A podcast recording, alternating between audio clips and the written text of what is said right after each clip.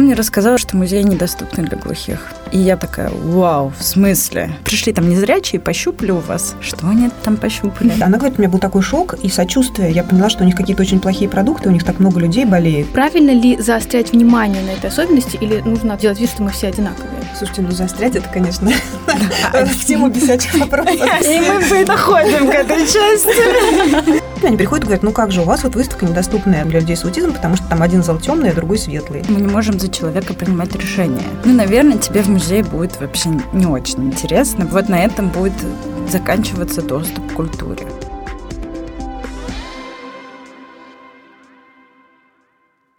Всем привет! Это «Луч» — совместный подкаст благотворительного фонда «Абсолют помощь» и студентов вышки. С вами я, Вика Коробейникова. Вместе с гостями подкаста мы учимся ориентироваться в мире благотворительности и инклюзии, чтобы незнание, сомнения и стеснение перестали мешать желанию помочь. Мы узнаем сами и расскажем вам, как люди помогают людям, делая это профессионально, системно и, конечно же, по любви.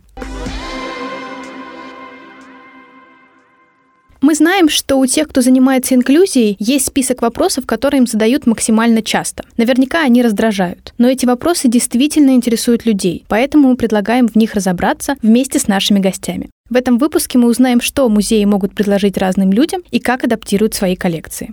У нас в гостях Мария Сарычева, заведующая отделом по обеспечению доступности и инклюзии Третьяковской галереи, и Евгения Киселева, заведующая отделом междисциплинарных проектов Пушкинского музея, куратор проекта «Доступный музей» и тифлокомментатор высшей категории. Мария, Евгения, здравствуйте. Салют. Привет. На самом деле, перед тем, как перейти к вопросам и продолжить разговор об инклюзии, хочется сказать, что мы в очередной раз поняли, что это не самая простая тема. Не всегда понятно, как корректно обсуждать те или иные вопросы. С кем вообще уместно обсуждать такие темы и на каком языке, ведь даже в области терминологии нет общих договоренностей. Женя, Маша, давайте для начала познакомимся поближе. Женя, можешь немножко рассказать об отделе междисциплинарных проектов, которым ты руководишь в Пушкинском музее? Каково место инклюзивных практик и проекта «Доступный музей» в этом направлении? Вик, спасибо. Действительно, у нас отдел называется междисциплинарным. Все потому, что идея об инклюзивности, она постепенно разрослась по всему музею. Наш отдел, соответственно, тоже немножко трансформировал свои задачи. И вот в предыдущем предложении у тебя была такая оговорка, что вот даже в терминологии нет единства, да, я бы сказала, что именно в терминологии это самое острое противоречие есть в нашей сфере, потому что именно сфера благотворительности, она характеризуется тем, что там разгораются наиболее яркие конфликты относительно того, как именно именно нужно помогать и спасать этот мир. И это удивительная загадка, я до сих пор для себя ее не могу разрешить, но почему-то это действительно так. В том числе вот терминологией тоже мы занимаемся в нашем отделе, работаем там с лингвистическими университетами, потому что и слова,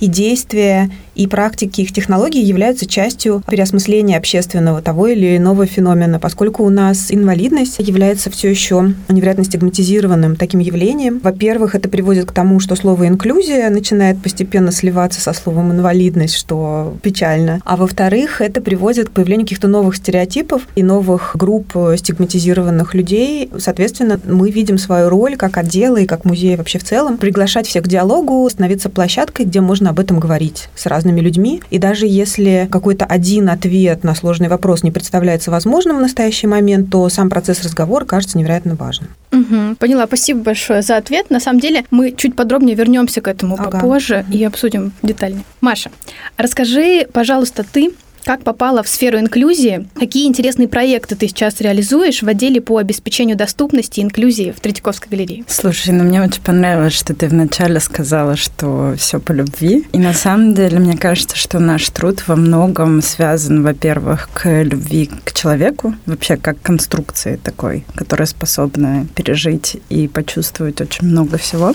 А попала я, наверное, через дружбу. Я подружилась с Владом Колесниковым и с Галей Новоторцевой, и мы как-то втроем стали придумывать разные штуки. Я тогда работала в Музее современного искусства «Гараж», а Влад, он слабослышащий переводчик русского жестового языка и сурдопедагог. И он мне рассказал о том, что музей недоступны для глухих. И я просто такая, вау, в смысле? А ты думаешь, что если ты работаешь на территории современного искусства, то ты очень открыт к диалогу, медиация — это такой важный инструмент, и ты в целом не заинтересована в том, чтобы учить кого-то жизни, а хочешь просто разговаривать на совершенно разные темы с людьми. И я такая, в смысле, а кому-то этот диалог может быть недоступен. И так началась череда экспериментов в этом направлении, и, наверное, изначально для меня все началось с эксперимента в области интерпретации. Насколько люди по-разному воспринимают то, что, допустим, делают современные художники, или то, что хранится в музеях. Мы же не пришли из художественных музеев, поэтому я думаю, что у нас количество инструментов, которые мы можем использовать в работе, намного больше, чем у каких-то других музеев. Надеюсь, они не слышат и не обидятся.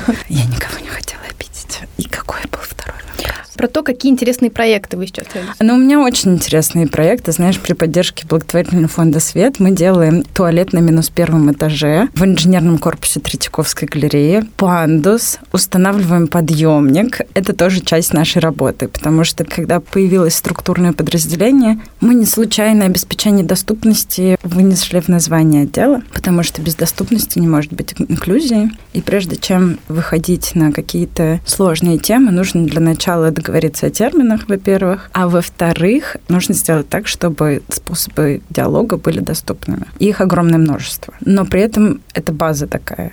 Вот, и, наверное, Третьяковская галерея – гигантский музей, и поэтому у нас большое количество территорий, которые мы стремимся сделать доступными. Все здания построены в совершенно разный временной период, и много малых музеев находится на стадии реконструкции и строительства, и поэтому наша задача сейчас вклиниться во все текущие процессы для того, чтобы позаботиться о базовом минимуме. Помимо этого мы делаем еще много разных штук важно, наверное, проговорить, что это тоже часть нашей работы.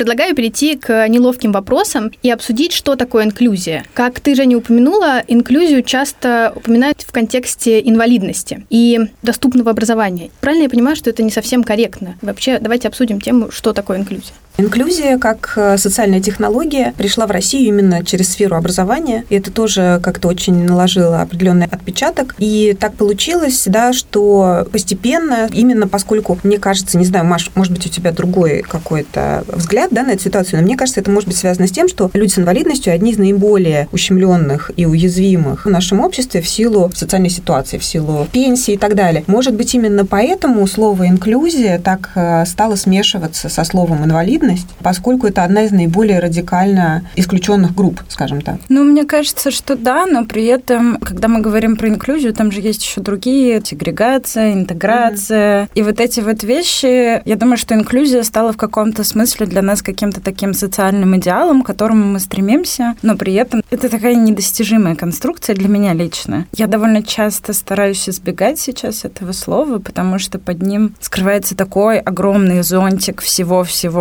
всего, и куда может попадать совершенно те вещи, которые ты не считаешь инклюзивными, например, да. Если ты ставишь слово «инклюзия» в проект, шансы получить какой-то грант увеличиваются. То есть для партнеров это стало каким-то определенным таким маркером хорошего. Но при этом я вот Жень, я не знаю, что такое инклюзия. Может быть, я немножко грежу, но мне кажется, что это слово как будто бы немножко готовится уже покидать поле актуального словаря, mm-hmm. да, как будто бы оно mm-hmm. выполнило свою функцию, оно немножечко отправляется на выход, да, либо появляются какие-то под понятия, которые гораздо более активные и чаще встречаются в текстах, да, то есть мы различаем очень разные направления, ну, то есть если там условно там 7 лет назад, 10 лет назад мы могли сказать, инклюзивные проекты там имели в виду абсолютно всех исключенных или, допустим, все типы инвалидности, да, то сейчас совершенно самостоятельно, ярко развиваются отдельные проекты для неслышащих, да, и глухих. И совершенно каким-то отдельным направлением двигаются, например, проекты для нейроотличных людей. Угу. И мы понимаем, что у них нет ничего общего, да, и уже, наверное, слово инклюзия это последний вот призрак этого слова, и последнее, что их объединяет, наверное, это тоже уйдет. Да, это такой мостик переходный. То есть оно выполнило что... свою функцию, как будто бы в обществе, да, это слово, и оно может уходить. Да, и вот ты вначале начала говорить важности языка, потому что мне кажется, что с языка все начинается. Что если мы позволяем думать о том, что вот есть такая конструкция, как инклюзивный проект, что это может быть? Что предполагает? Как это меняет структуру проекта, например? Как это меняет вообще способы диалога, соучастия? С каких позиций ты говоришь? Я вот не люблю словосочетание угнетенные, например. Я использую уязвимые. И вот на таких микро различиях и микро каких-то штучках и делаются сейчас наши проекты, потому что не существует единого сообщества людей с инвалидностью. Существует некая группа, объединенная общим опытом дискриминации, которая связана с отсутствием доступа к высшему образованию, которая связана с отсутствием доступа к каким-то экономическим благам и так далее и тому подобное. То есть общего опыта дискриминации здесь огромное множество. Здесь классно различать нюансы. И мне кажется, вот инклюзия, она долгое время прикрывала вот эту нюансировку, потому что мы занимаемся обеспечением доступности, мы занимаемся адаптацией, мы занимаемся развитием русского жестового языка, мы занимаемся профессиональным развитием людей с инвалидностью, мы занимаемся социализацией, то есть мы занимаемся совершенно разными процессами с разными людьми. Сказать, что все это инклюзия, ну, наверное, это будет неправда. То есть мы как будто находимся на закате вот этого термина. Начало Сейчас конца. Он... Начало, конечно, конца. Но то, что он начинает немножко как бы разделяться на разные направления. Ну, он изначально был разделен на разные направления. Просто когда ты сообщаешь что-то вовне, проще назвать это одним словом, нежели пятнадцатью. Mm-hmm. Если это тем более что-то новое. Мне кажется, это совпало вот с тем моментом, когда общество наконец-то вдруг осознало, что если мы не видим каких-то людей, это не значит, что их не существует. Да, вот, а, например, не могу забыть, у меня был такой эпизод в Татарстане, встреча с очень заметной дамой, которая занимается большим количеством культурных проектов, и она говорит, какое у нее было потрясение, когда однажды, поехав за рубеж, она увидела там кафе, где работают люди с синдромом Дауна, водителей глухих и так далее, и так далее, и очень много людей на колясках, которые подъезжают к своему автомобилю, и на этом автомобиле уезжают дальше с парковки для людей с инвалидностью и так далее. И она говорит, у меня был такой шок и сочувствие. Я поняла, что у них какие-то очень плохие продукты, у них так много людей болеет, что очень много людей на улицах э, с инвалидностью, что очень много э, людей в кафе с какими-то заболеваниями. Что же у них такое? То есть лекарства плохие или что-то. То есть первое ее чувство было сострадание. Ей понадобилось какое-то время, чтобы понять, что у нас такое же количество этих людей, только они Такие не могут выйти из продукты. дома.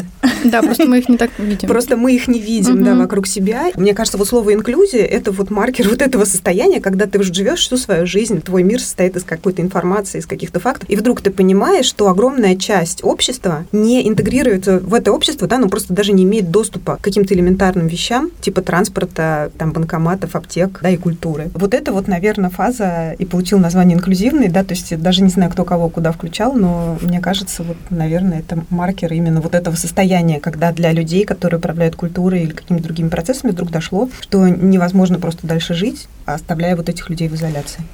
Да, и мне кажется, это тоже такой своеобразный мост, который позволяет нам перестать разделять мы и они, да, потому что мы сейчас находимся там, мы женщины без инвалидности, которые занимают руководящие роли крупных федеральных музеев, и в этом плане мы обладаем некоторой властью. Наверное, это вещь про осознание этой власти, да, определенной политической позиции, которой ты обладаешь, и стремление нарушить или изменить вот этот вот властный баланс, который существует между музеями, аудиторией, аудиторией, смена интонации, с которой ты говоришь со зрителем. То есть тут огромное множество процессов, которые сошлось в одно, и это назвали инклюзия.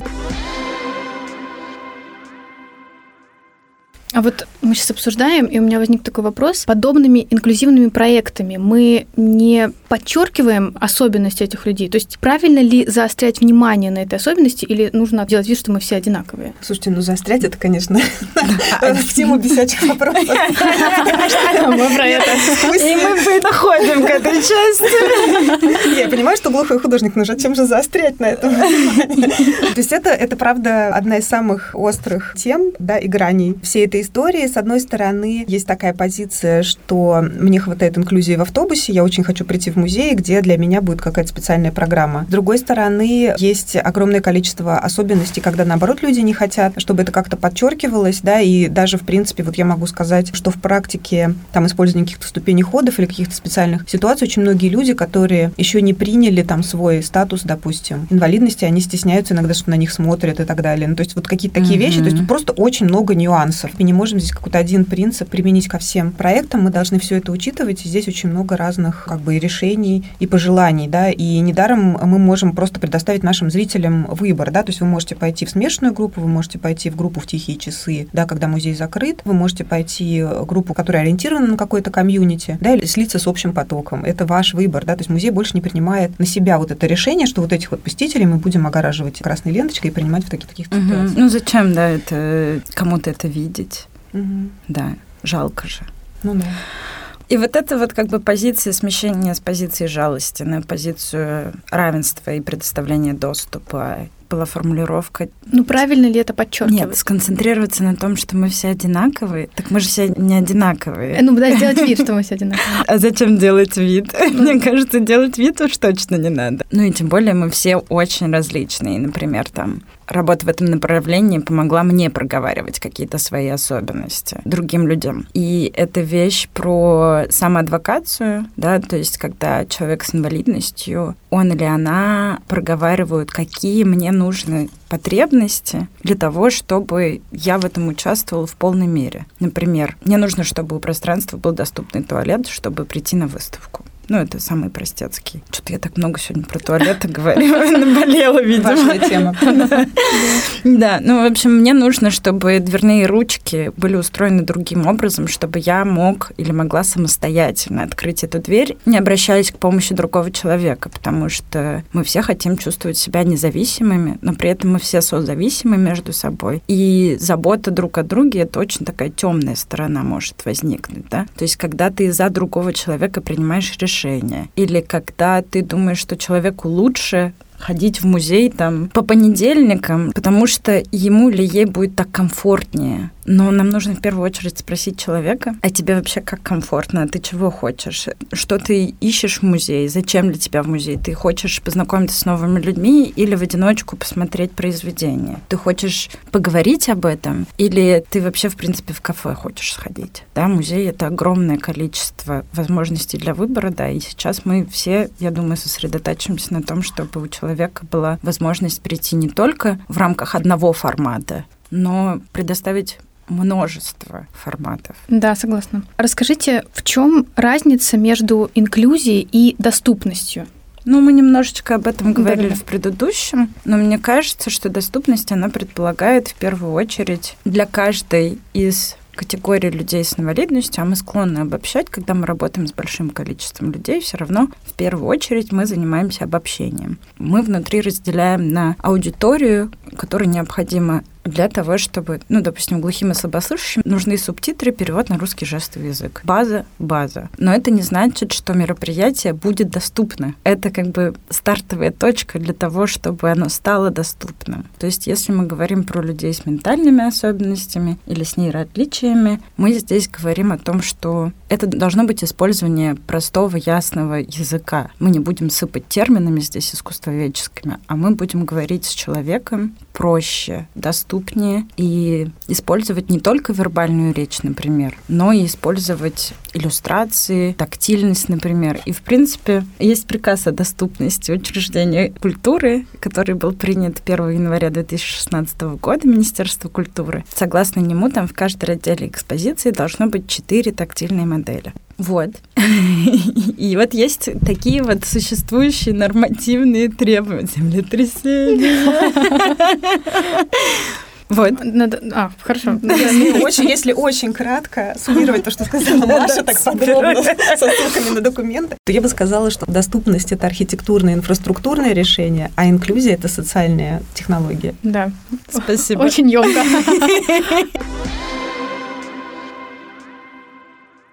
Мы встречали вопрос, зачем незрячим и слабовидящим людям ходить в музеи. А расскажите, что музей может таким посетителям предложить и что музеи делают, чтобы стать доступнее для незрячих и слабовидящих людей, какие опции предлагают, из чего можно выбрать. И вообще, как адаптируются музейные коллекции под незрячих и слабовидящих людей? Ну, мне кажется, это бесячий вопрос. Победитель. Бесячий вопрос. Но еще не конец. Да, но пока это топ. Да, это правда. Мы можем с тобой камень, ножницы, бумага играть. Давай камень, ножницы, бумага. Раз, два, три. Камень, ножницы, бумага. Раз, два, три. Камень, ножницы, бумага. Раз, два, три.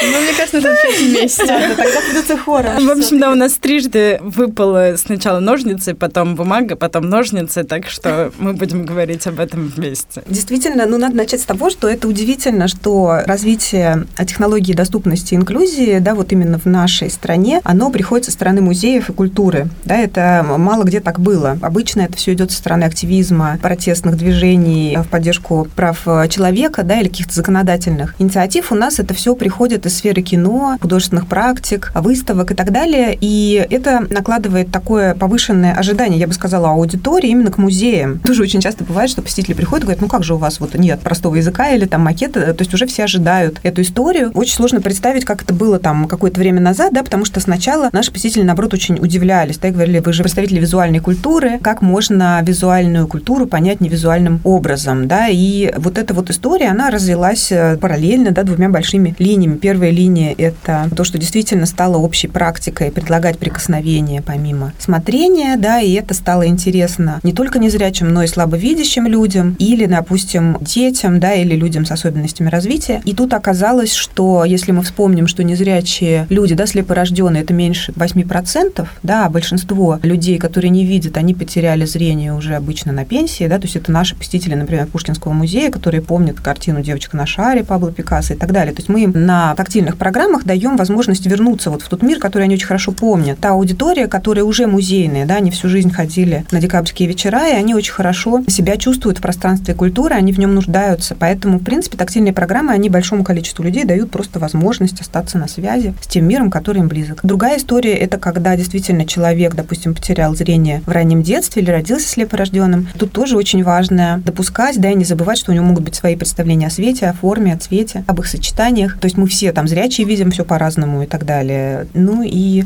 конечно же, общество гораздо больше изолирует человека от той информации, которая она считает ему не нужна, чем его физические возможности, да, или особенности, потому что представить можно все, и в нашем воображении, в принципе, визуальное искусство – это что-то, что всегда дорисовывается в воображении, да, умозрительным образом. Поэтому, в принципе, вот это бесконечное альтернативное восприятие, оно касается любого зрителя, да, не только незрячего и слабовидящего. Ну да, здесь, наверное, еще можно добавить, что это как раз-таки немного о том, о чем мы говорили, мы не можем за человека принимать решения. Ну, наверное, тебе в музее будет вообще не очень интересно, пожалуйста, оставайся дома, слушай аудиокниги. И вот на этом будет заканчиваться твой доступ к культуре. Да, есть категории, для которых музей является частью какого-то паттерна культурного потребления. Есть люди, для которых музей — это супер сложное пространство. Музей — очень сложная структура. У каждого музея свои запахи, например, да, у каждого музея свой шум, у каждого музея своя тактильность. Вот это, наверное, тоже важно учитывать, что помимо того, что хранит в себе музей, он хранит еще в себе посетителей, которые приходят. Часть из них, возможно, ищет контакта с другими людьми. Есть среда, есть какая-то своя атмосфера, ну, точно так же, как и зачем зрячему ходить в музей, да совершенно за разными вещами. Да, я согласна на самом деле, что это такая социальная история, а не только про искусство и его восприятие. А вот мы затронули тему макетов. Вообще расскажите, что такое тактильные макеты, как их изготавливают и насколько это сложный процесс? Тактильные макеты, тактильные модели, тифломодели, тут, в общем, огромное количество терминов. Некоторые думают, что это точь-в-точь копия.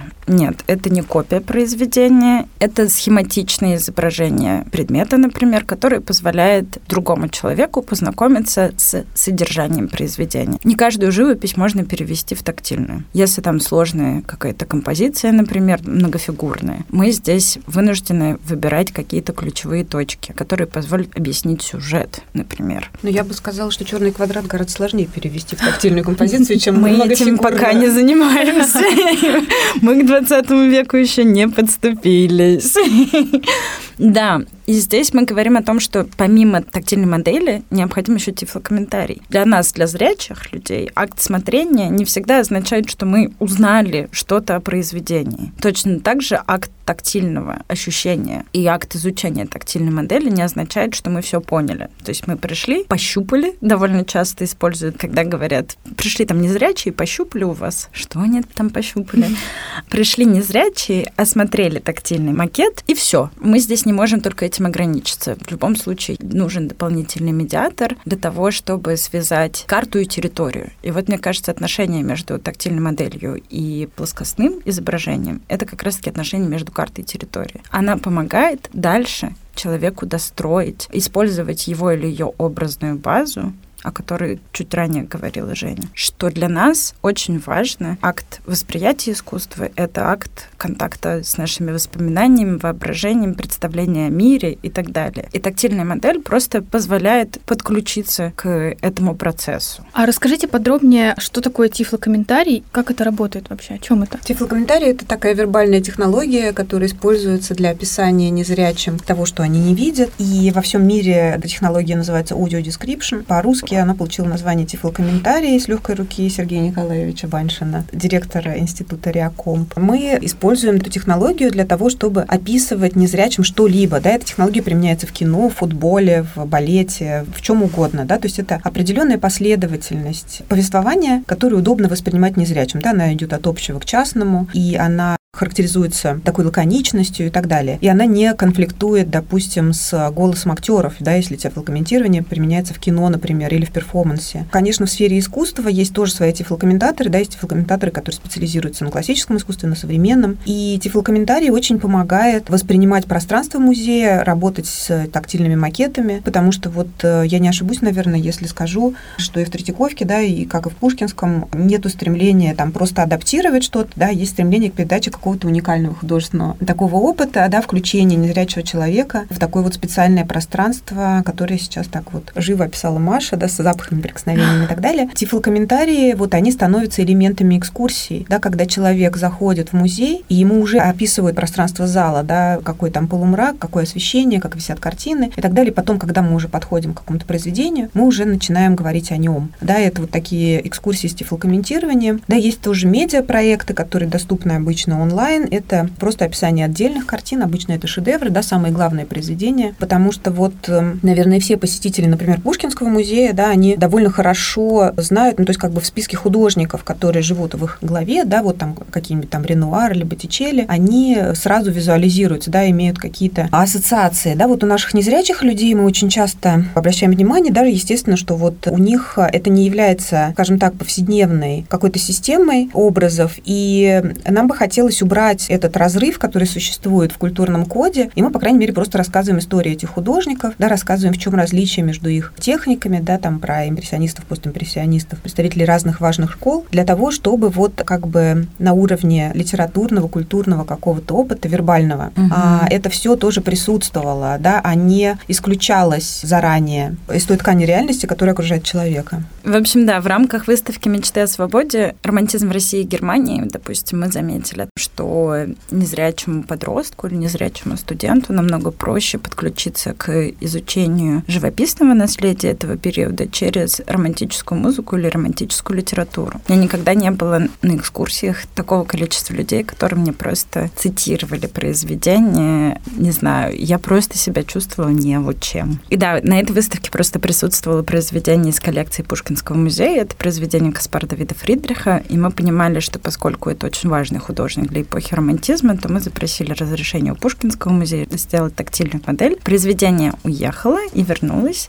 в стены Пушкинского музея, но по какому-то этическому правилу, которое у нас существует, которое мы выработали, нельзя экспонировать и использовать тактильную модель без э, оригинала произведения. Все равно человек, допустим, у которого есть остаток зрения, должен иметь возможность э, подойти поближе, изучить какие-то части произведения или вообще, в принципе, понять масштаб произведения, да, измерив его шагами и так далее. То есть здесь есть вот эта вот связка одного с другим. А вот мы как раз сейчас обсуждаем этот процесс. Расскажите, как происходит адаптация экспозиции, как выбираются картины и насколько это затратный по времени процесс? Процесс? Ну, я бы сказала, что тактильная программа всегда связана с концепцией выставки, да, то есть макеты можно выбирать очень по-разному, стараясь выбрать там 4 или 5 главных произведений на выставке. Наверное, если вы поговорите с пятью разными специалистами, специалистками, вы узнаете пять разных мнений. Каждый это как кураторский выбор, да, то есть э, выставку про романтизм один куратор покажет так, другой куратор покажет по-другому. То же самое с инклюзивными и с тактильными программами. И здесь, наверное, мы сразу, вот э, те из нас, кто будет сам тоже водить экскурсии, мы сразу думаем, как мы про это будем рассказывать показывать, да, пойдем ли мы там через сюжет, или пойдем ли мы там через какую-то хронологию, или мы, наоборот, покажем максимальный диапазон развития стиля художника, да, выражающийся в тактильных каких-то переживаниях, то здесь очень много, может быть, разных подходов, да, мы тоже советуемся с незрячими людьми, да, но при этом все-таки сохраняем тоже и как бы свое экспертное мнение, потому что незрячие не всегда знают, то есть они могут судить, допустим, с точки зрения того, где лучше передано, ну, тактильно какое-то там композиционное решение, да, но композиция не всегда главную роль играет, да, с точки зрения медиации. Мы можем совершенно что-то другое хотеть рассказать, да, там какие-то формальные другие вещи, и это всегда, в общем, диалог. Очень часто участвует восприятие как бы пути посетительского, как посетитель будет идти по выставке, то есть в какой последовательности он будет встречать эти макеты. Это зависит очень часто от эм, пожеланий правообладателей, да, вот у нас был пример, когда приехала большая выставка Гейнсбора из 11 английских музеев в Пушкинский музей, и в каждом контракте было прописано, что макеты должны быть отделены интервалом в один метр от зрителя, да, специальными подиумами, перегородками и так далее. Только на таком условии нам эти картины дают привезти в Россию. Соответственно, это исключило возможность показа каких-то тактильных макетов рядом mm-hmm. с произведениями. Мы тогда вот придумали первый раз, применили такие папки, с которыми посетитель mm-hmm. может путешествовать по выставке, то есть берет просто папку, там есть план зала, и с ними можно ходить и, собственно, останавливаться в разных местах. То есть каждый раз мы что-то изобретаем, мы стараемся быть не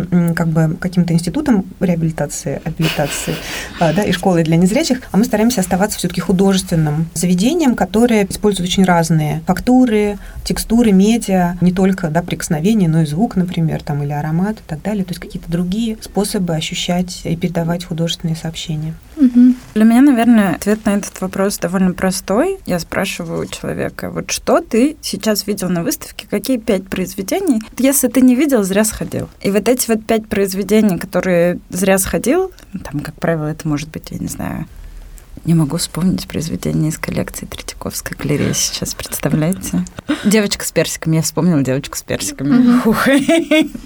Господи, надеюсь, меня не уволят. В общем, если ты не видел этого произведения, то ты зря сходил в Третьяковскую галерею. Жень, ты сказала про экспертную позицию. Я ориентируюсь здесь скорее на условно массовую культуру, которая связана с тем, как образы живописные циркулируют еще в массовом сознании. Какие произведения произведения стали популярны, не знаю, потому что портрет Марины Лопухиной печатали на конфетах. Поэтому среди множества портретов дворянских того периода, конца 18-го, начала 19 века, этот портрет стал суперизвестным, потому что его растиражировали. Угу. То есть живопись циркулирует не только внутри музея, но она циркулирует и за пределами этого музея. Поэтому я в своей работе вот опираюсь вот на эти вот пять штучек которые обязательно, массы. Ну, то есть ты спрашиваешь зрителя, который видит, и потом применяешь это к зрителю, Ну, по большей части, да. Слушай, нету в этом риска только утро в сосновом бару показывают? Ну, мне кажется, утро в сосновом бару очень сложно адаптировать для тактильного восприятия, к сожалению. Мы столкнулись вот с такой сложностью. Это как раз-таки к вопросу о том, что вот есть база, и есть люди, которые ходят в Третьяковскую галерею, чтобы посмотреть только утро в сосновом бару, а есть люди, которые приходят в Третьяковскую галерею для того, чтобы посмотреть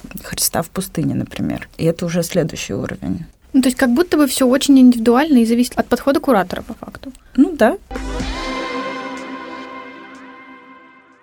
С контентом для незрячих людей мы разобрались. А что насчет глухих и слабослышащих людей? Как, например, аудиогиды или звуковое оформление экспозиции адаптируются для них? Ну, что касается аудиогидов, тут такая штука, которая связана с тем, что сообщество глухих — это сообщество, которое объединено, помимо общего опыта дискриминации, который мы обсуждали в начале, но еще это лингвистическое меньшинство, потому что они говорят на русском жестовом языке, который является официальным языком Российской Федерации с 2012 года. То есть нам в первую очередь важно учитывать специфику сообщества, с которым мы работаем. И здесь есть смысл говорить о культуре глухих. То есть помимо того, что глухие объединены общим языком, они объединены какой-то другой системой координат, внутри которых они взрослеют. Здесь есть отдельная категория поздно оглохшие, которая не интегрирована или по большей части намного менее интегрирована в сообщество глухих. Точно так же, как мы разделяли незрячих на разные подгруппы внутри одного сообщества, здесь тоже есть смысл разделять все сообщество глухих. Поздно оглохшие, люди, которые родились в семье глухих, слышащий ребенок в семье глухих родителей, например. Это другой опыт взросления и становления. В общем, это можно перечислять и уточнять довольно долго. Но здесь, например, аудиогиды. Вот в Третьяковской галерее давно, в 2015 или 2014 году, сделали видеогид на русском жестовом языке, но на самом деле это он на калькирующей жестовой речи. Калькирующая жестовая речь, она дублирует грамматику русского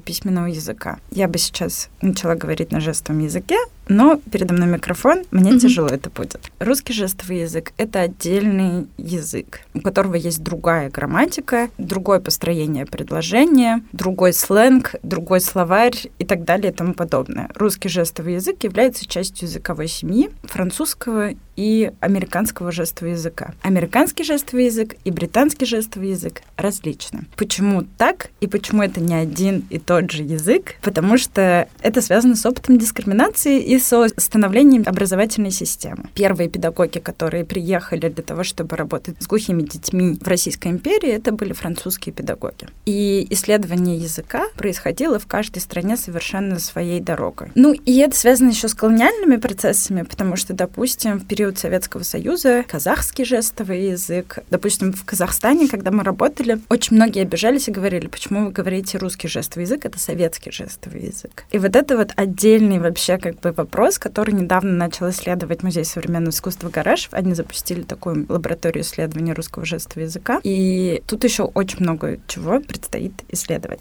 Вот. И в связи с тем, что сообщество глухих любит очень говорить, там нет секретов, например, да, все узнают все. Поэтому аудиогиды, в принципе, не то чтобы есть смысл адаптировать. Вот наши видеогиды, которые сделали тогда на кальке, его берут там три раза в год. Просто потому, что в музей по большей части глухие приходят для того, чтобы встретиться друг с другом и с произведением. То есть это всегда опосредовано через общение с другим человеком. Но, может быть, эта ситуация изменится, но сейчас это так. Ну и, конечно, субтитры, переводчик русского жестового языка. В случае, если мы говорим со слышащими сотрудниками. У нас, допустим, есть экскурсии на русском жестовом языке, которые ведут глухие экскурсоводы, а есть экскурсии с переводом на русский жестовый язык. Потому что кому-то важнее услышать слышащего музейного сотрудника, который очень много знает о том произведении, о котором сейчас будет идти разговор.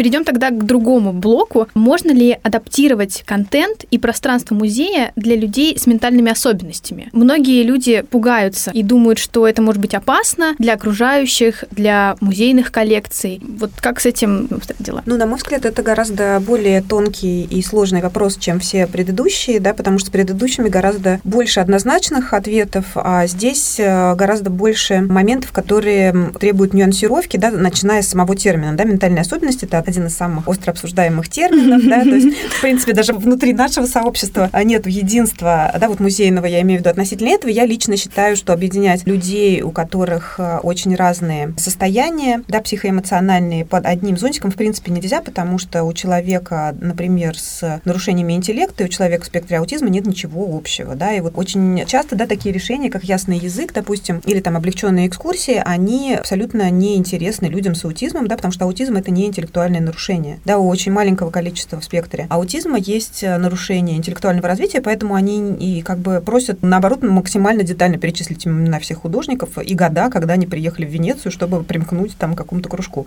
и так далее. Потом вам перечислят их в конце экскурсии все, uh-huh. а, да, и запомнят их лучше вас, да, или там обязательно поинтересуются, сколько подвесок золотых находится в диадеме клада А Генриха Шлимана, да, и как бы выведут из этого какую-то еще геометрическую последовательность. И, соответственно, тут вот есть огромное количество просто нюансов, да, мы все знаем вот эту знаменитую фразу, что если вы знаете человека с аутизмом, вы знаете всего одного человека с аутизмом, да, все следующие будут иметь какие-то другие особенности. Поэтому вот, наверное, максимально общей тут рекомендацией является скорее выявление сенсорных рисков, и то это не всем свойственно, да, то есть есть люди в том же спектре аутизма или со сниженным порогом сенсорной чувствительности, которые, например, реагируют на многолюдность, а есть люди, которым, допустим, принципиальны блики или перепад света. Да, но опять же есть люди, которые на этот перепад света не реагируют. И сейчас вот э, очень часто от молодых коллег или от людей, которые прочитали все наши там методические рекомендации, выпущенные Айком или какими-то прекрасными организациями, они приходят и говорят, ну как же, у вас вот выставка недоступная, допустим, для людей с аутизмом, потому что там один зал темный, а другой светлый. Это вот приводит к появлению таких вот стереотипов, да, то есть мы понимаем, что эти все противоречия их можно решить и на уровне медиации, и на уровне подготовки к визиту, да, и опять же на уровне просто знания своей группы, да, потому что у каждого музея есть свои уже устоявшиеся посетители с э, нейроотличиями, например, или сенсорной чувствительностью, и точно так же, как наши завсегдаты, там, я не знаю, мемориальные квартиры Рихтера, которых половину мы знаем uh-huh, в лицо, uh-huh. точно так же и здесь мы работаем с определенными семьями, которые приходят к нам поколениями, да, в том числе со своими нейроотличными детьми, взрослыми и так далее. Здесь вот скорее, мне кажется, музей должен проявлять такую какую-то инфраструктурную гибкость для того, чтобы откликаться на реакции тех или иных аудиторий, но какие-то генеральные решения, их очень мало. Наверное, там это сенсорная комната, возможно. Да, вот сенсорная сумка тоже считается таким хорошим решением, но, опять же, она не всем помогает. Есть огромное количество людей, у которых, наоборот, это вызывает нежелательное поведение, если ему дали одеяльце или игрушку не того цвета, как он ожидал, и сенсорная сумка может стать, наоборот, дополнительным раздражителем. Да, то есть тут как бы везде про каждый из этих пунктов написано очень много статей. И пытаясь это все обобщить, мы как будто бы пытаемся упростить, написать доступным языком сценарий операции на сердце. Да? То есть это не всегда возможно, в принципе. Но мы пытаемся как бы искать какие-то технологии, которые в таком сложном пространстве, как музейное, будут делать спокойным и комфортным пребывание очень разных людей. А расскажите, что такое сенсорная сумка? Я не очень поняла. Сенсорная сумка – это такой набор, где встречаются такие предметы, которые раньше вот всегда продавали в переходах под метрополитеном,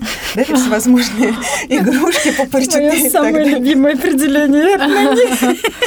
То есть это такие предметы, которые как бы антистресс, которые можно дать ребенку в спектре аутизма, да, или ребенку с сниженным порогом сенсорной чувствительности, которому стало нехорошо в музее, да, где все нельзя трогать, где все очень яркое, высокие стены, подавляющие какие-то большие скульптуры, куча непонятных, незнакомых людей вокруг, неизвестно, где выход, да, вот в таких ситуациях чаще всего наступает состояние паники или так называемое нежелательное поведение, чтобы человек успокоился, ему могут дать сенсорную сумку. Еще очень часто бывает, что там семья приехала в музей, но забыла там любимое одеяльце ребенка, без которого он из дома не выходит. А вот у нас есть сенсорная сумка, где есть одеяльце. Ну вот если одеяльце оказалось не то, угу. Или как-то не соответствует ожиданиям ребенка, то ему станет только хуже от этого. Нету такой панацеи, которой просто вот мы ставим галочку, говорим, покупаем там мягкую игрушку, и всем всегда все становится хорошо. То же самое, как наушники, да, то есть как бы каким-то группам посетителей помогают шумоподавляющие наушники, потому что иногда в музеях, в определенных залах бывает очень шумно. Но тоже это помогает не всем, не всегда. Что музей может сделать в плане доступности, вот как Маша говорит, что есть доступность, да, это определенный инструментарий. Это когда наши посетители знают, что они могут прийти на стойку администратора и запросить эти наушники, если они им нужны, да, или запросить это одеяльце, если оно им нужно. То есть это не гарантирует, что это 100% э, людей поможет, да, но хорошо иметь такую возможность. А если говорить про людей с нарушениями опорно-двигательного аппарата, что музей может сделать для них, помимо пандусов, и вообще нужно ли это? Ну, здесь, когда мы говорим про людей с нарушением опорно-двигательного аппарата, во-первых, мы стараемся не использовать формулировку нарушения. Угу. Простите, что поправляю, это тоже часть нашей работы. Я абсолютно понимаю.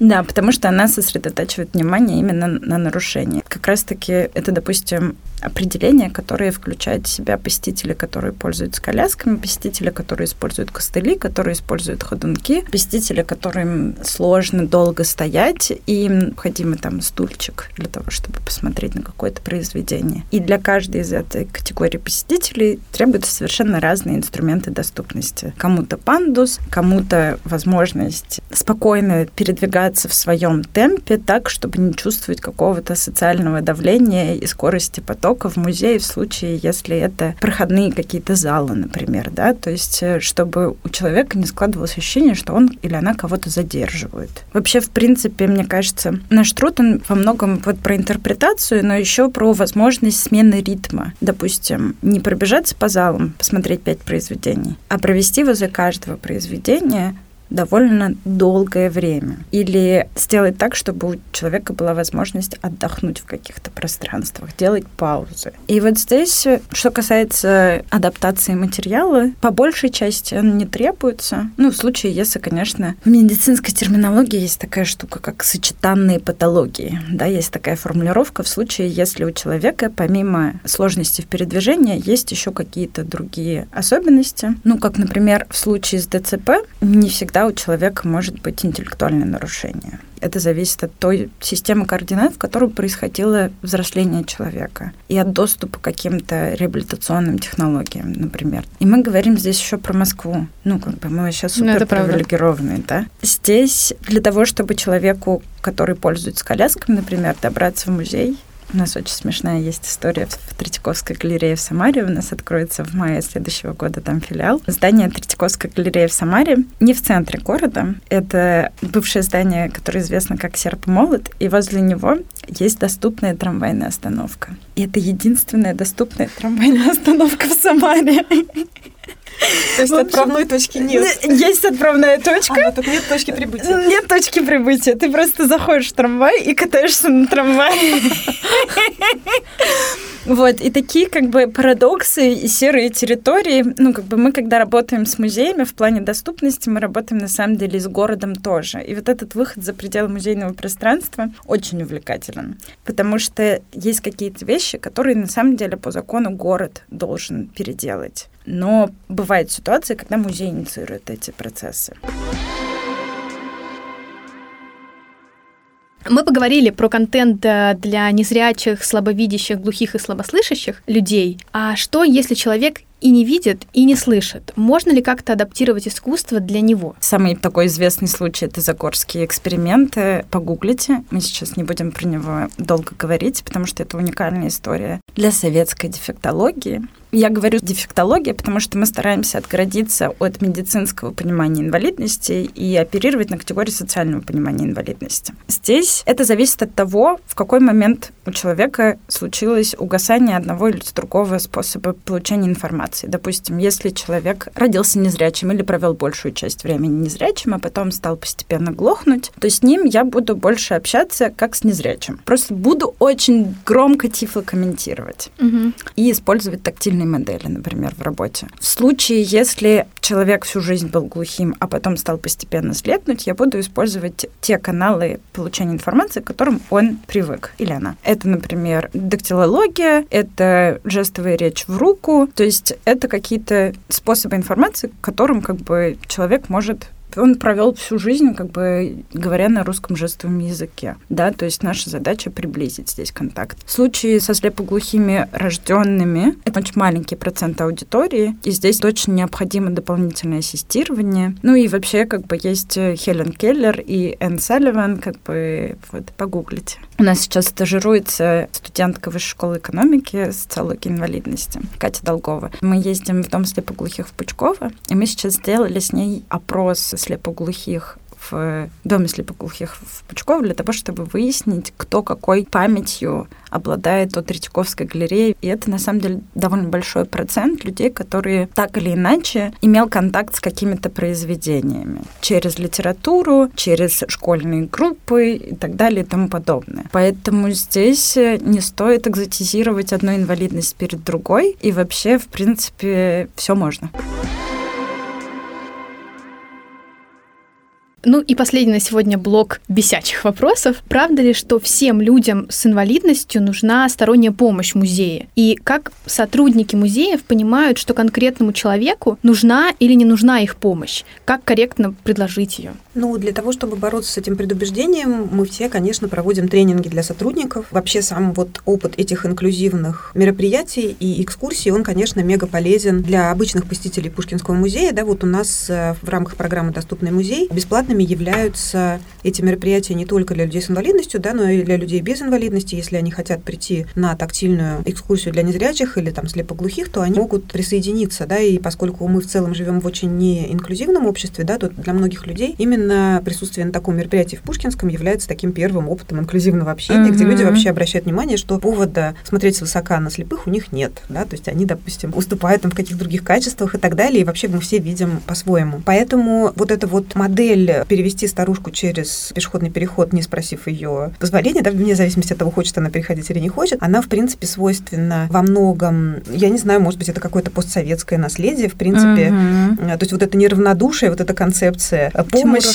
да-да-да, она включается не только по отношению к людям с инвалидностью, а, в принципе, по отношению ко всем объектам какого-то сострадания, как мы считаем, мама без, э, там, я не знаю, без мужа, там, мать-одиночка и так далее. Ну, то есть вот это все. И в данном случае музеи могут быть просто тоже платформой для обсуждения вот этих всех взглядов. Да, мы вот как такие музеи с очень широкой аудиторией, куда ходят не только привилегированная публика жителей центра, да, любящих прогрессивную музыку и актуальное искусство, но и люди, приезжающие из разных регионов России, да, с очень разным жизненным опытом. Мы вот очень часто сталкиваемся, например, с тем, когда мы говорим, что давайте смотреть не с позиции сострадания, а с позиции равноправия, да, на людей с инвалидностью. Да, мы очень часто встречаем такую, в общем, позицию обиженную, да, то есть э, как будто бы мы отказываем в признании права на страдания, да, вот этих людей, да, то, что, что не знаете, что жизнь этих людей наполнена ужасом и страданием в нашей стране, да, и они выживают. И в данном случае, да, мы стараемся, опять же, как бы со всеми говорить обо всем, да, и быть, в общем, как бы просто платформой, которая открыта и дает голоса всем. И в том числе там как бы в первую очередь мы обучаем наших сотрудников и учим их корректному поведению, да, не принимать решения за посетителя, да, быть готовым помочь, когда эта помощь нужна, и не навязывать эту помощь, когда она не нужна. Да, вот время от времени происходят такие эпизоды, которые меня приводят просто в восторг, как, например, к нам пришел мальчик,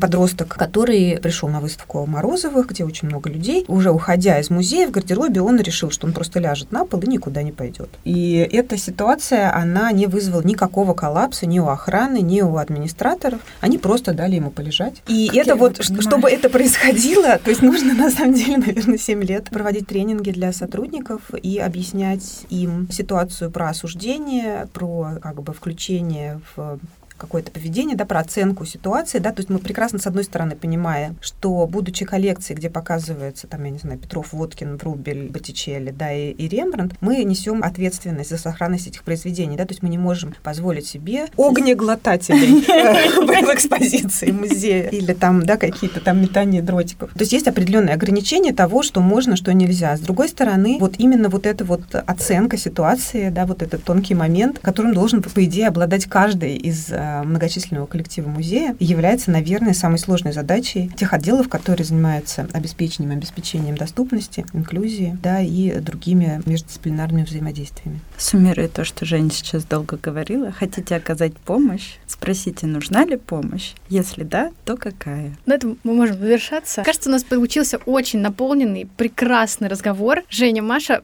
Спасибо вам большое за этот разговор. Мне кажется, наши слушатели очень много нового узнали. Отлично. Спасибо. Продолжайте Вика. узнавать. Спасибо. Спасибо. Спасибо, Вик. У нас в гостях были Мария Сарычева и Евгения Киселева. Вместе мы поговорили об инклюзии, узнали, как это все устроено в музейной среде и что культурные институции могут предложить разным людям. В следующих выпусках мы продолжим разбираться в теме благотворительности и инклюзии. Чтобы ничего не пропускать, подписывайтесь на подкаст «Луч» на удобной для вас платформе. Также у нас есть телеграм-канал. Все ссылки вы найдете в описании. Ставьте оценки и рассказывайте о нас своим друзьям. Так вы поможете привлечь внимание к теме благотворительности и помощи людям.